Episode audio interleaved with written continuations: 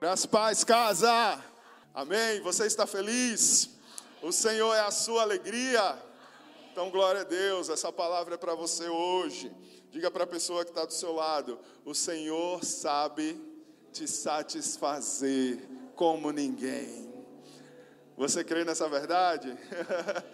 o Senhor nos torna satisfeitos como filhos de Deus, com tudo que nós cantamos, cantamos verdades aqui poderosas sobre a cruz, sobre o que Jesus realizou nas nossas vidas. Essas verdades precisam gerar em nós um estilo de vida de quem realmente é satisfeito. Satisfeito pelo Senhor, maravilhado pelo Senhor, vivendo de fato as maravilhas que vêm dele. E o tema da mensagem de hoje é satisfeitos para frutificar. Não somos satisfeitos simplesmente para sermos é, a última bolacha do pacote, né? Para sermos aquele que nasceu com o bumbum virado para a lua, porque temos um, um sol brilhando sobre a nossa cabeça e somos mais especiais que as outras pessoas. Não é sobre isso. Nós somos satisfeitos pelo Senhor e o desejo dele é que essa satisfação plena que vem dele transborde e abençoe outras pessoas e derrame alegria na vida de outras pessoas. Então você sim é satisfeito. O Senhor sabe te satisfazer como ninguém, mas nessa posição de satisfeito em Deus, você precisa frutificar. Satisfeitos para frutificar. João capítulo 15, verso 1. Eu sou a videira verdadeira e o meu pai é o lavrador. Todo ramo que, estando em mim, não der fruto, ele o corta, e todo o que dá fruto, ele limpa, para que produza mais fruto ainda. Vocês já estão limpos por causa da palavra que lhes tenho falado. Permaneçam em mim, e eu permanecerei em vocês.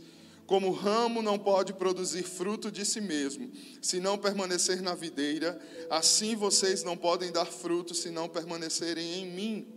Eu sou a videira, vocês são os ramos. Quem permanece em mim e eu nele, esse dá muito fruto, porque sem mim vocês não podem fazer nada. Se alguém não permanecer em mim, será lançado fora, à semelhança do ramo, e secará e o apanham, lançam no fogo e o queimam. Se permanecerem em mim e as minhas palavras permanecerem em vocês, pedirão o que quiserem e lhes será feito. Nisto é glorificado meu Pai, que vocês deem muito fruto, e assim mostrarão que são meus discípulos. Como o Pai me amou, também eu amei vocês. Permaneçam no meu amor.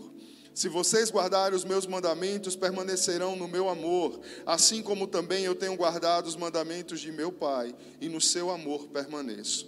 Tenho-lhes dito essas coisas para que a minha alegria esteja em vocês e a alegria de vocês seja completa. O meu mandamento é este: que vocês amem uns aos outros, assim como eu os amei. Ninguém tem amor maior do que este, de alguém dar a própria vida pelos seus amigos. Vocês são meus amigos se fazem o que eu lhes ordeno. Já não chamo vocês de servos, porque o servo não sabe o que o seu senhor faz. Mas tenho chamado vocês de amigos, porque tudo o que eu ouvi de meu Pai eu lhes dei a conhecer. Não foram vocês que me escolheram, pelo contrário, eu os escolhi e os designei para que vão e deem fruto, e fruto de vocês permaneça a fim de que tudo o que pedirem ao Pai em meu nome, eu lhes conceda. O que eu lhes ordeno é isto: que vocês amem uns aos outros. Amém? Feche seus olhos. Pai querido, nós somos gratos pela tua palavra. O teu espírito pulsa em nós vida quando nós nos expomos à tua palavra. E aqui nós nos expomos a palavras que saíram da boca de Jesus e foram registradas por seus discípulos. Eu oro, Senhor, para que essas palavras se tornem vida nessa noite e de fato nós descubramos o poder de sermos satisfeitos pelo Senhor. Em o um nome, na autoridade de Jesus. Amém? Aleluia. Quais palavras se repetem tanto nesse texto, querido? Queridos. Quais palavras vocês perceberam aí que há uma repetição, mesmo que uma variação de conjugação verbal, nominal, mas há uma repetição.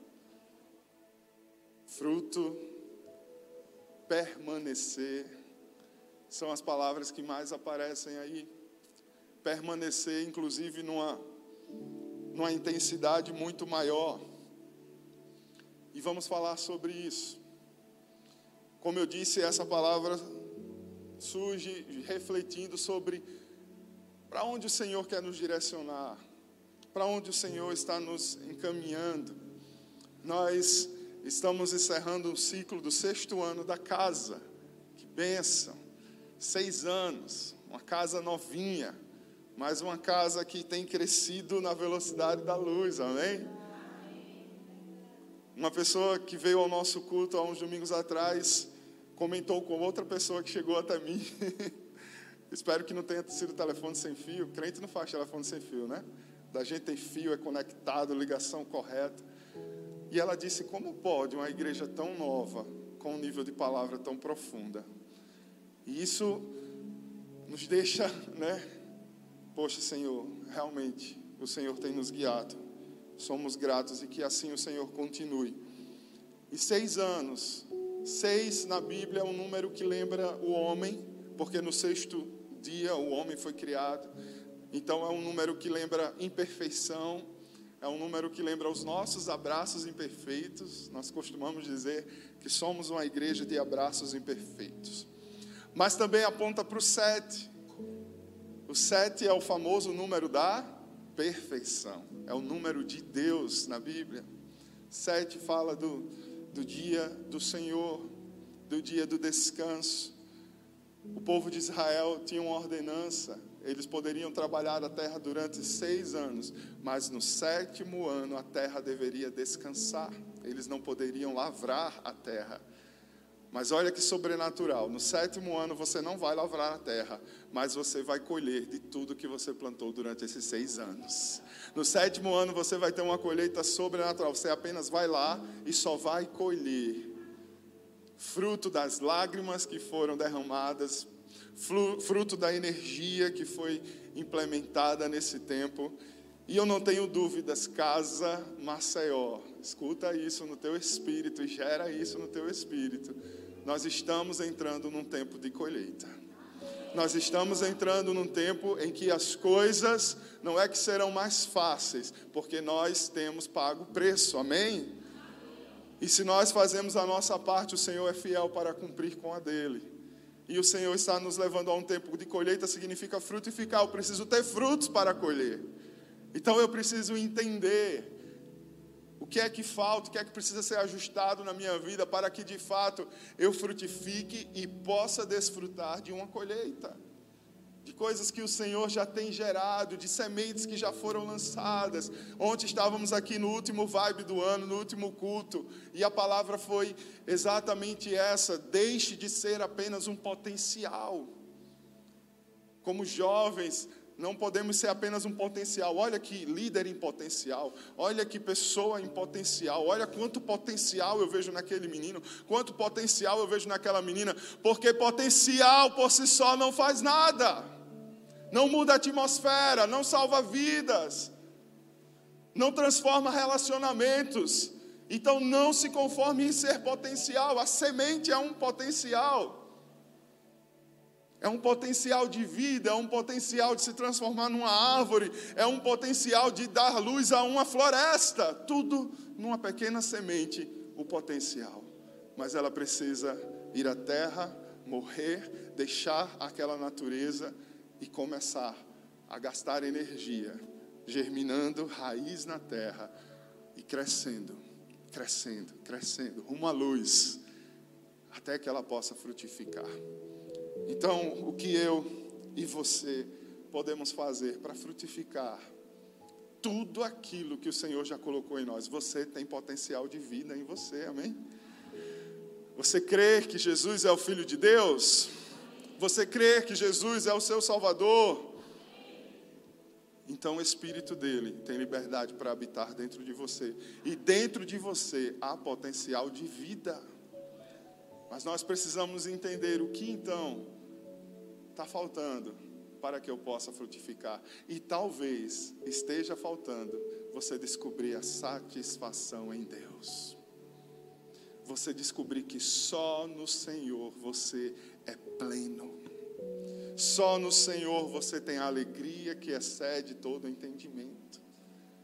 Porque quando nós falamos de frutos, talvez você possa pensar, tá, pastor, mas tem tantas pessoas que não estão em igreja, que não estão seguindo a Jesus e elas têm aquilo que nós consideramos no mundo como frutos, família, bens, é, conquistas. Fato.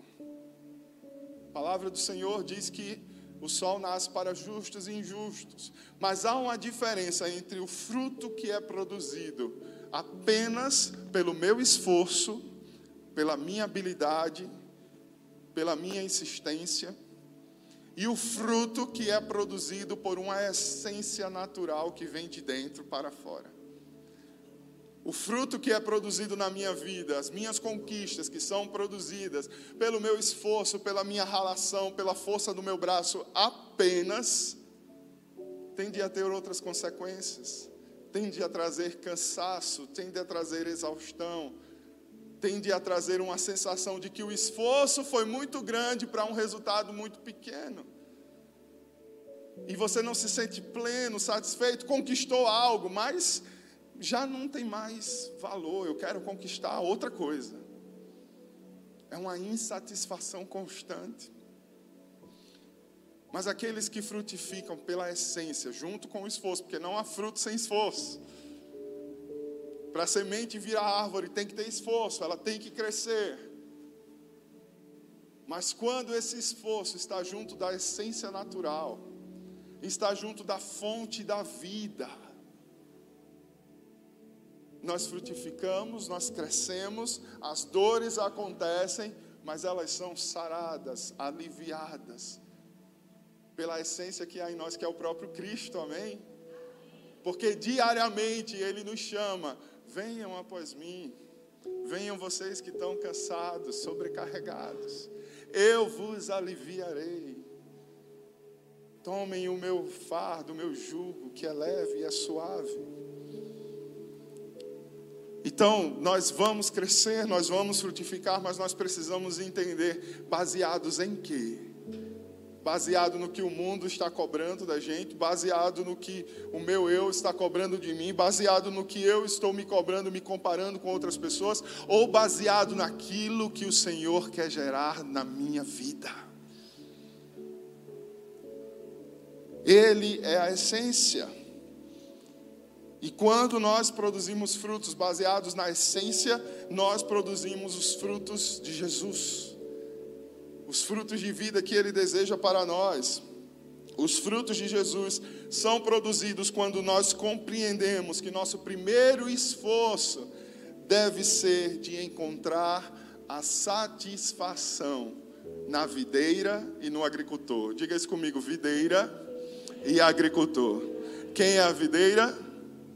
Jesus. Quem é o agricultor? O Pai. Nós precisamos encontrar satisfação na videira e no agricultor, para que nós possamos começar a gerar frutos que venham dele, frutos que venham da essência da nossa vida. Mas, pastor, que satisfação tem a ver com essa palavra? Primeira coisa que você vai guardar no seu coração: a satisfação em Deus é a nossa essência. A essência que vai gerar frutos de vida, a essência que vai gerar frutos que por mais esforço que você faça, mas esse esforço é aliviado, é compensado pelo Espírito de Deus. É a satisfação em Deus. É quando você já produz diante da realidade que você já é satisfeito por Deus. Você não precisa de nenhum fruto a mais e nenhum fruto a menos para se satisfazer no Senhor, porque Ele já é a sua satisfação. Essa é a mentalidade de, que, de quando nós entendemos que Deus pode nos satisfazer. Olha o que o versículo 11 declarou. Eu tenho lhes dito essas palavras para que a minha alegria esteja em vocês e a alegria de vocês seja o quê? Completa. Que é alegria completa, senão satisfação.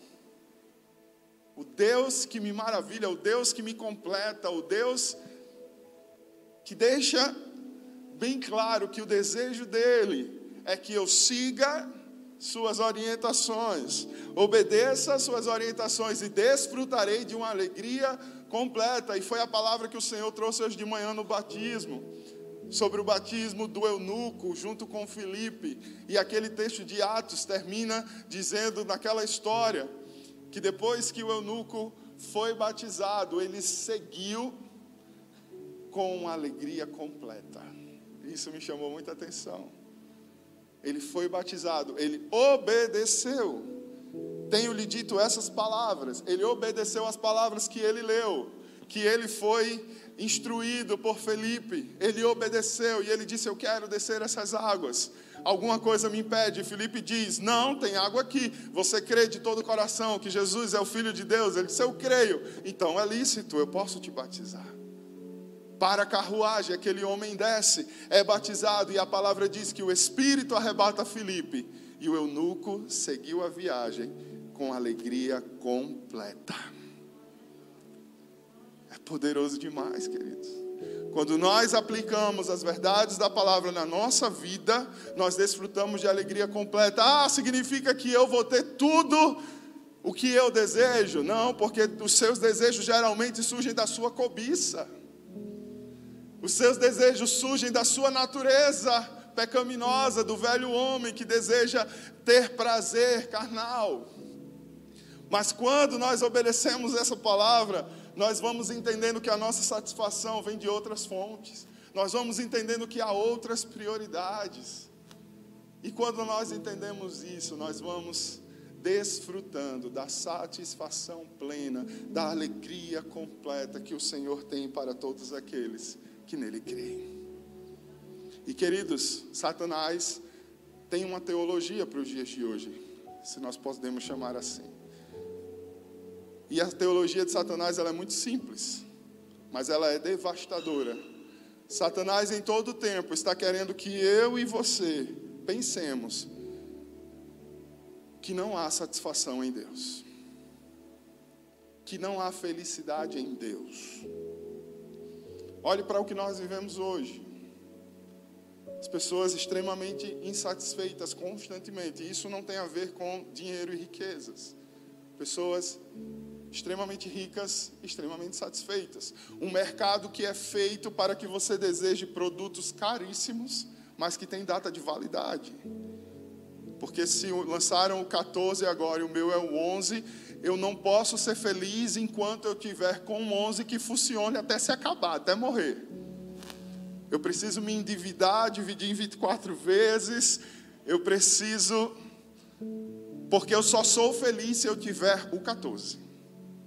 Isso é ou não é uma estratégia maligna de Satanás para dizer você não pode ser feliz? Essa é a estratégia de Satanás. Essa é a teologia de Satanás, o tempo todo dizer você não pode ser feliz. Mas eu conquistei uma casa, mas você não pode ser feliz, você tem que mobiliar, você tem que reformar, você tem que mudar, você tem que uma satisfação constante. Uma inconstância na sensação, né? Você não consegue nem desfrutar daquilo que você suou, que você ralou. Querido, isso é maligno. Porque o Senhor deseja que nós vivamos, Ele nos dê um espírito de equilíbrio. Ele deseja que nós vivamos em estabilidade. Haverão momentos difíceis, haverão momentos maravilhosos, mas o nosso espírito precisa se manter reto. O salmista clamou ao Senhor: me dá um espírito reto, que não vacile, porque o Senhor é o meu louvor, o Senhor é o meu prazer, o Senhor é a minha satisfação. E cuidado para não engolir essa isca de Satanás. Black Friday passou aí, né? Será que você comprou coisas que não precisava? lembrei agora, meu Deus. Tá, Senhor, já entendi, vou me arrepender. Aí. Gente, eu tenho uma churrasqueira elétrica há mais de um ano guardada.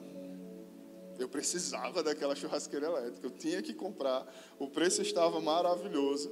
E eu comprei e guardei na mala de um carro o palhozinho que eu tinha, né? Eu descobri que essa churrasqueira estava no palio quando eu vendi o palio. E ela estava na caixa e na sacola que eu comprei na mala do palio. E eu só fiz transferir, né, na hora de. Eu digo, olha só, minha churrasqueira. E hoje ela está lá guardada. Gente, a gente precisa vigiar mais, né? Não é que a gente não possa, né? Se temos condições, satisfazermos, enfim. Mas nós precisamos entender, num grau mais complexo, que às vezes tem pessoas se endividando, tem pessoas perdendo a paz, não dormindo direito, porque querem satisfazer esse desejo de que eu preciso disso para ser feliz. Você precisa do Senhor. E como eu falei, essa palavra ela repetiu muito a palavra permanecer. E no fundo, satisfação e permanência está assim, ó, grudado. Quando Cristo está repetindo, permaneçam em mim, eu permanecerei em vocês. Permaneçam no Pai, permaneçam nas minhas palavras, permaneçam, permaneçam, permaneçam. Jesus está nos lembrando. Porque quando nós não permanecemos, significa que nós não estamos nos sentindo satisfeitos pelo Senhor. Permanecer é entender, independente do furacão, o meu Deus me satisfaz. E por isso eu permaneço. Eu não permaneço porque o pastor fala do que eu gosto, eu não permaneço porque as pessoas vêm me mimar. Eu permaneço porque o Senhor me satisfaz. Porque no Senhor eu encontro o que eu preciso. E olha o que o versículo 7 disse: Se vocês permanecerem em mim, se vocês descobrirem que a satisfação em Deus é permanecer no Senhor, e as minhas palavras permanecerem em vocês, pedirão o que quiserem e lhes será concedido. Queridos, isso é muito forte. E porque eu peço, peço, peço e não é atendido, porque você não está satisfeito. Se você permanece no Senhor, é satisfeito por Ele, permanece nas Suas palavras, as Suas intenções não serão egoístas, as Suas intenções não serão malignas, você não vai planejar pecar quando está sozinho, você não vai planejar o mal quando alguém pisar no seu pé. Quando alguém pisar no seu calo, você não vai querer se vingar. E por isso, o que você pedir será atendido pelo Senhor, porque você permaneceu, porque você descobriu que a satisfação é a essência do ser cristão. E segunda coisa que esse texto aponta para nós, somente a satisfação em Deus cura a nossa alma. Somente a satisfação em Deus cura feridas. Somente a satisfação em Deus nos sara e nós estamos vivendo em dias doentes. Hoje a Adriana ouviu um áudio que eu recebi de uma colega de trabalho. Meu Deus, que loucura. Em pleno domingo a pessoa recebe um áudio desse. Na realidade não foi ela que mandou para mim, ela já disse: Saulo, olha o que eu recebi de outro colega de trabalho num domingo soltando os cachorros num áudio sem o menor sentido. Eu disse, meu Deus, o povo está doente mesmo. O povo está ofendendo a torta e a direita, sem nem medir as atitudes. Por quê? Porque está ferido. Seu amiga, ele não está bem. Para ele ter dito isso, ele não está bem. Ela faz, ah, você é. Aí começa a colocar os crentes né, naquelas caixinhas. Você é besta demais, você é bonzinho demais, você não sei o quê. Mas para quem foi que ela mandou a mensagem? Seu amigo, ele não está bem. Respira, amanhã a gente resolve esse BO no trabalho. Somente a satisfação em Deus cura a nossa alma. Olha o que o profeta Jeremias declarou no capítulo 17, versículo 14: Cura-me, Senhor, e serei curado Salva-me e serei salvo, porque tu és o meu louvor. Tu és a minha satisfação, tu és a razão da minha alegria, tu, Senhor, és a fonte de vida. Então, eu quero receber a cura que vem daquele que me satisfaz. Queridos, precisamos amadurecer. Precisamos sair do nível da barganha com Deus, de só se achegar a Deus quando as coisas estão ruins, na expectativa de que alguma coisa melhore, mas já com os planos de que quando melhorar você não vai estar aqui. Tu és o meu louvor, tu és a minha satisfação. Qual é a dor das pessoas hoje? É a falta, é a ausência, é a escassez. Essa é a dor da humanidade nos dias de hoje. O povo sofre porque está faltando alguma coisa. O povo tem dores na alma porque está tendo enfrentando ausências. Escassez, seja de sentimento, seja de bens materiais, seja do que for, mas nós não somos como o povo deste mundo. Nós precisamos olhar para a palavra, vamos lembrar do Salmo 23. Exatamente esse. O Senhor é o meu pastor, nada me faltará, nada me falta. E a versão mais próxima do original retrata este salmo, esse versículo da seguinte forma: O Senhor é o meu pastor, de que então terei falta? De que? O salmista está entoando uma canção e dizendo: Senhor, Yahvé, tu és o meu pastor, de que eu vou sentir falta? Se tu és tudo, se tu me satisfaz, de que eu terei falta? Mas está doendo, mas eu estou sentindo alguma coisa. Mas o Senhor é meu pastor, de que eu terei falta? É, a minha cura vem dele. A minha cura vem dele, a restauração que eu busco vem dele. E como? Será que você pode declarar esse tipo de oração hoje, no seu quarto, no secreto, no seu devocional? Será que você é desses que abriria a sua boca e diria para o Senhor: De que eu terei falta? Ou você é daqueles que já chega na presença do Senhor com uma lista de no mínimo 20 itens do que está faltando? Sim, nós devemos rasgar o nosso coração perante o Senhor, declarar aquilo que nós estamos sentindo, mas nós também devemos ter ouvidos abertos para a palavra. E se um dia nós nos achegamos ao Senhor com muitas lamúrias, e hoje Ele está dizendo: Filho, filha, eu tenho o que você precisa. Nós precisamos crescer e mudar as nossas orações, amém? Isso é crescer, isso é amadurecer, isso é entender o poder da satisfação para frutificar no ano do descanso, colher frutos eternos. Aleluia. Jesus declarou: Como o Pai me amou, assim eu os amei. Permaneçam então no meu amor. O amor cura. O amor lança fora todo o medo.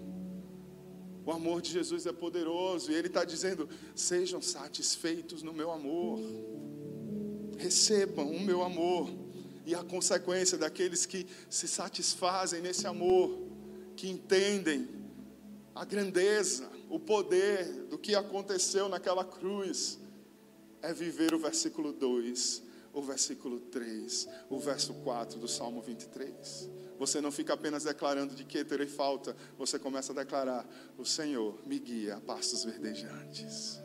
O Senhor me guia a provisão. O Senhor me conduz a águas tranquilas. O Senhor me dá descanso. E ainda que eu ande por um vale de sombra, de trevas, de morte, eu não preciso temer, porque o amor lança fora todo medo. Ele está comigo. Ele está comigo. Aleluia. Só quando eu me satisfaço nele, eu posso experimentar cura na alma, cura profunda, cura de marcas antigas. Assim, queridos, abundância de paz e segurança acima de todas as circunstâncias para aqueles que são satisfeitos no Senhor. Terceiro princípio: somente a satisfação em Deus nos faz amar sem parar. Repita: amar sem parar. Você precisa amar sem parar. Por quê, pastor? Porque nós fomos chamados a isso. Frutificar no Senhor fala sobre amarmos sem parar. O versículo 5 diz: Se alguém permanecer em mim e eu nele, esse dá muito fruto. Muito fruto. Não é pouco. Não é só na estação. Não é de, de, de semestre em semestre. A palavra diz: muito fruto.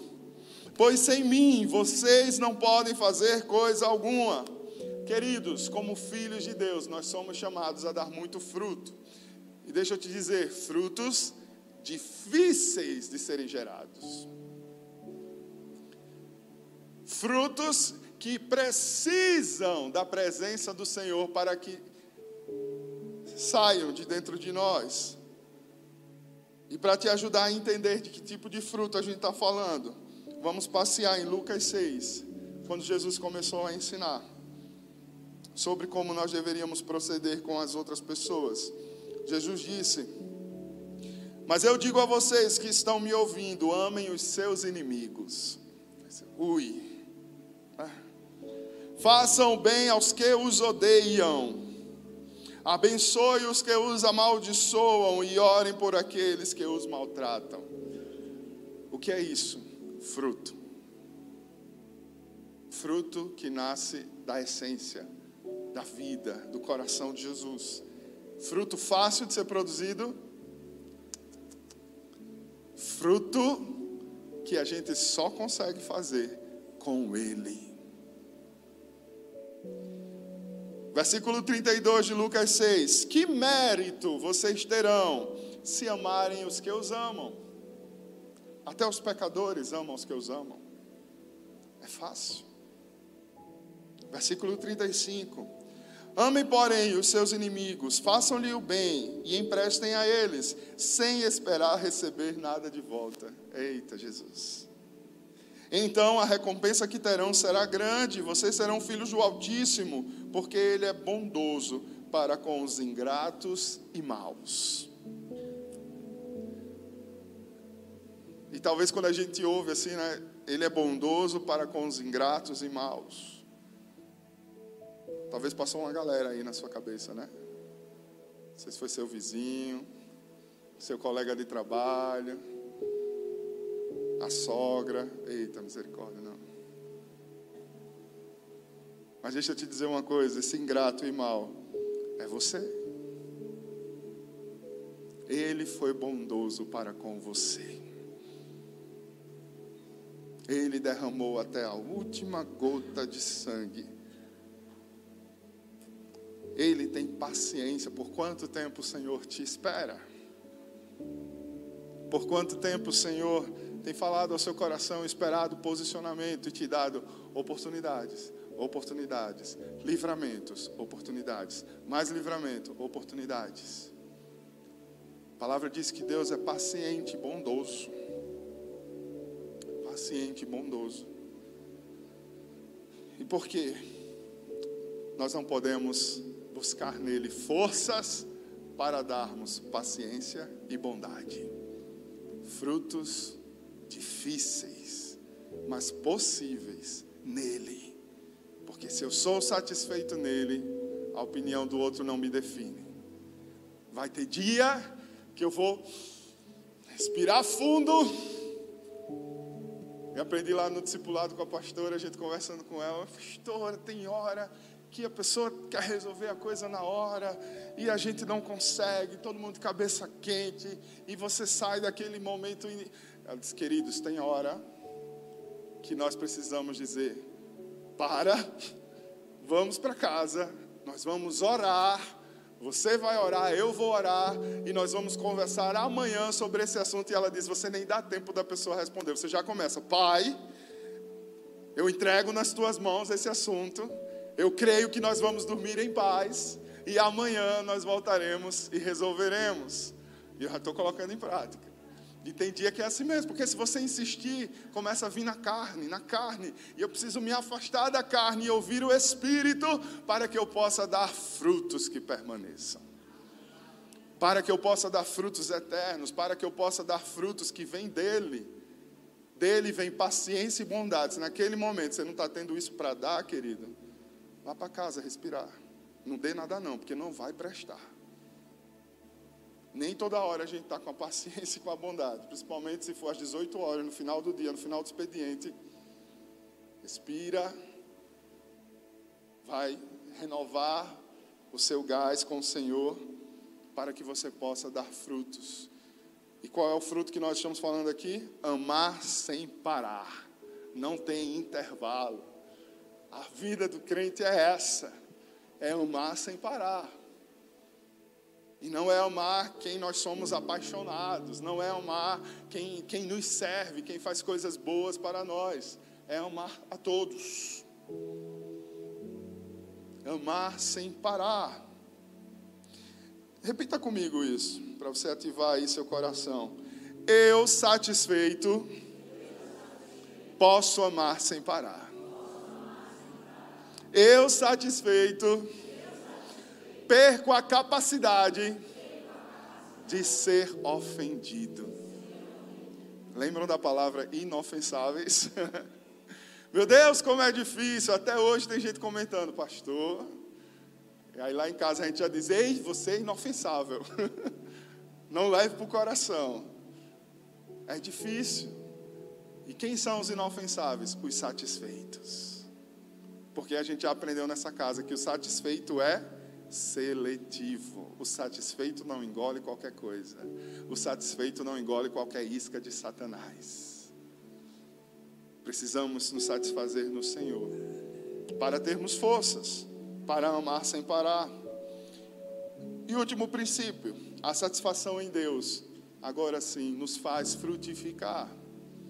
O satisfeito frutifica frutos eternos. O versículo 16 declarou: Vocês não me escolheram, mas eu os escolhi para irem e darem fruto, fruto que permaneçam, a fim de que o Pai lhes concedam o que pedirem em meu nome. Eu os escolhi para que deem fruto, frutos eternos, frutos que nascem do coração de Jesus só o Espírito do Senhor nos dá a eternidade, Ele é a eternidade, Ele é a fonte da eternidade. Em Cristo nós alcançamos vida eterna e frutos que permanecem, frutos eternos são gerados a partir do coração de Deus. Então eu preciso me satisfazer nele para gerar aquilo que é eterno. Quem determina o que é fruto é o nosso Pai, aquilo que Ele deu de graça para nós vida, cura alegria, satisfação. E é isso que ele nos convida a dar aos outros. Dar frutos que permaneçam, é derramar vida na vida de outras pessoas. Ser igreja é isso, é vida na vida. Palavra entra nos nossos corações, eu derramo vida na, na vida da minha esposa, ela derrama vida na vida da minha filha, e assim nós vamos derramando vida na vida uns dos outros, e assim nós fazemos com os irmãos aqui na casa. O Senhor nos chamou para boas obras, e essas boas obras são geradas quando a nossa vida está alicerçada em Jesus. E quando nós estamos vivendo assim, quando Cristo está tão vivo em nós, quando a nossa satisfação no Senhor é tão latente ao ponto das pessoas perceberem e nos procurarem para saber o que nós temos, que paz é essa, que alegria é essa, que domínio próprio é esse, que paciência é essa. Isso é um termômetro de que a vida do Senhor está fluindo através de você. E quando nós estamos assim, crescer, frutificar, colher, é algo inevitável. Então, diante dessa palavra que eu comecei trazendo, que o coração está cheio de expectativas para o próximo ano, o ano de uma colheita que vem do Senhor. Se não estivermos satisfeitos em Deus, esse tipo de palavra gera em nós ansiedade. Porque a gente fica, quando vai ser, quando vai ser? Quando vai acontecer? Quando é que eu vou ver a igreja lotada? Quando é que a gente vai ter dois cultos? Ano que vem, amém? amém? Porque não vai caber em um culto só. Quando vai ser? Quando vai ser? Você começa a pensar nas suas forças. A gente vai dar conta. Será que o que, que entra na igreja dá conta? Será que vai suportar? Você entra no nível carnal, natural, ansiedade, exaustão, querendo crescer e frutificar apenas pela sua força. Mas quando eu estou satisfeito em Deus e Ele me dá uma palavra, Digo, ai Senhor, eu descanso porque é tu que faz. A colheita virá e o crescimento é inevitável, porque se permanecermos nele e permanecermos na Sua palavra, tudo o que pedimos Ele nos dará. Então, meu esforço é esse. O que é que eu preciso ainda fazer para permanecer nele? O que é que eu preciso ainda fazer para que a minha alma entenda que tudo que eu preciso está nele? O que é que eu preciso ainda fazer para permanecer na Sua palavra? Eu preciso ler mais, eu preciso estudar mais, eu preciso me expor mais, eu preciso tirar coisas nocivas da minha vida, eu preciso parar de assistir determinadas coisas, eu preciso parar de seguir determinadas das pessoas, porque elas não têm me feito permanecer. Então é nisso que eu vou gastar a minha energia. Eu não preciso me preocupar com o amanhã, pois Ele me dará tudo o que eu preciso e ainda mais. Eu preciso me preocupar se hoje eu permaneci, se hoje eu me satisfiz nele, se hoje a Sua palavra permaneceu no meu coração. É essa a minha preocupação hoje. Pois assim frutos virão inevitavelmente. Não há quem possa deter. Frutos virão. Os limites terão que ser expandidos, pois os frutos virão inevitavelmente para aqueles que permanecem, para aqueles que são satisfeitos. Aleluia. Aleluia. E para finalizar, eu quero lembrar aqui do versículo 2. Todo ramo que estando em mim não dá fruto, ele corta. E todo que dá fruto, ele poda, ele limpa, para que dê mais fruto ainda. Não fuja das limpas do Senhor. Não fuja das podas do Senhor. Fuja de ser cortado e lançado fora. Fuja de não ter todo o seu potencial posto em prática. Mas se o Senhor está ajustando, cortando, aparando sua vida, não fuja dessa dor. A poda muitas vezes dói, porque significa abrir mão de coisas que a gente tem prazer de coisas que a gente está acostumado, como eu estava falando aqui. Talvez o Senhor esteja te pedindo para ajustar algumas coisas na sua vida. Talvez você precisa parar de se expor a determinadas coisas. Mas é bom, pastor, mas é engraçado. Mas todo mundo no meu trabalho comenta. Mas todo mundo no seu trabalho está empenhado em dar frutos eternos? Deus nos chama para um nível de compromisso. E aí são as podas é o que você precisa cortar para dar mais fruto ainda. E às vezes essa poda é mais séria, é mais profunda. Porque às vezes essa poda envolve o Senhor te mostrar coisas que ainda existem dentro do teu coração, que são más. O Senhor te mostrar que ainda existe uma motivação no seu coração errada que ainda existe uma preocupação demais com a sua imagem, com quem você acha que é. E aí ele permite que pessoas exponham isso, para que a gente se constranja e aprenda. Foi assim na vida de muitas pessoas na Bíblia. José do Egito, que é tão né, é, um, é um, um referencial para todos nós de fé, de fidelidade, de perseverança, mas que teve que ter um coração tratado pelo Senhor, porque talvez se achasse demais, porque recebia visões de Deus, porque recebia palavras de Deus, ele se achava demais. E Deus precisou mostrar: olha, você não é nada sem mim. E quando ele entendeu isso, ele foi usado por Deus por meio daquela poda longa, comprida, dolorosa, mas que cresceu. Ele foi usado por Deus para abençoar toda a sua nação, e aqueles que causaram a dor da poda foram abençoados por ele. Isso é muito profundo. Jesus viveu a mesma coisa. Jesus é aquele que foi para a cruz, que foi esmagado para que pudesse gerar vida para aqueles que o colocaram na cruz, para aqueles que o ofenderam. Não fuja das podas. Jó passou por uma poda pesada. Eu comecei o ano lendo Jó, foi o primeiro livro que eu li esse ano. Senhor, eu quero fazer uma leitura numa ordem diferente.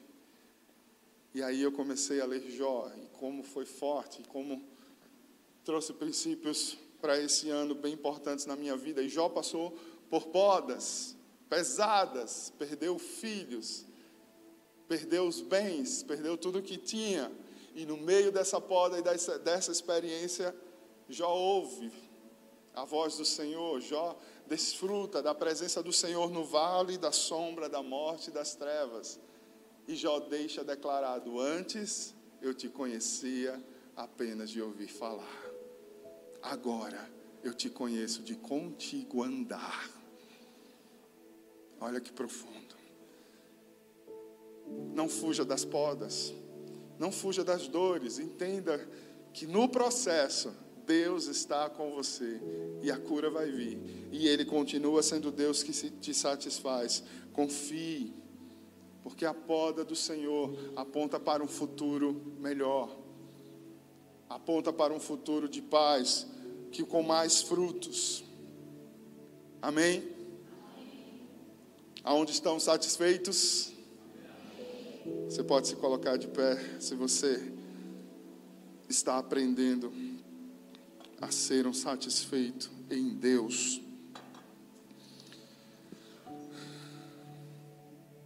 Feche seus olhos para que você não se desconcentre do que está acontecendo, não se distraia na realidade, não se desconcentre do que Deus já falou ao seu coração. O Senhor tem um chamado para todos os seus filhos. Deem frutos. Deem frutos que permaneçam. Deem frutos eternos. Mas para isso, permaneçam, permaneçam, permaneçam. Para isso, aprendam que toda a alegria que vocês precisam, eu tenho para lhes dar. E como você responde ao Senhor? nessa noite. O Deus que te satisfaz como ninguém. É o Deus que quer te conduzir a um novo nível de vida. Dê uma resposta para Ele aí no seu lugar. Fale com o Senhor. Talvez você precise se arrepender por ter sido só a pessoa que reclama durante tanto tempo. Os satisfeitos rasgam o coração aos pés do Senhor os satisfeitos declaram aquilo que está incomodando, declaram aquilo que precisam, declaram as suas dores aos pés do Senhor, mas eles sempre terminarão a oração declarando que o Senhor é o louvor deles, o Senhor é a fonte da vida que eles precisam, o Senhor tem bondade. Eles terminam declarando certamente que a tua bondade a tua misericórdia, o teu amor, me seguirão todos os dias da minha vida, Senhor. E eu habitarei na tua casa enquanto eu vida tiver.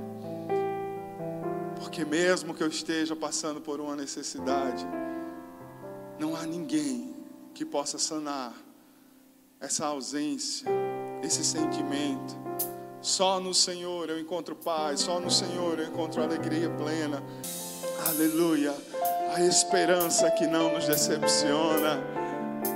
Aquele que não mente, aquele que não volta atrás. Aquele que é fiel mesmo quando somos infiéis. A Ele a glória, hoje e para sempre. Amém. Oh, aleluia!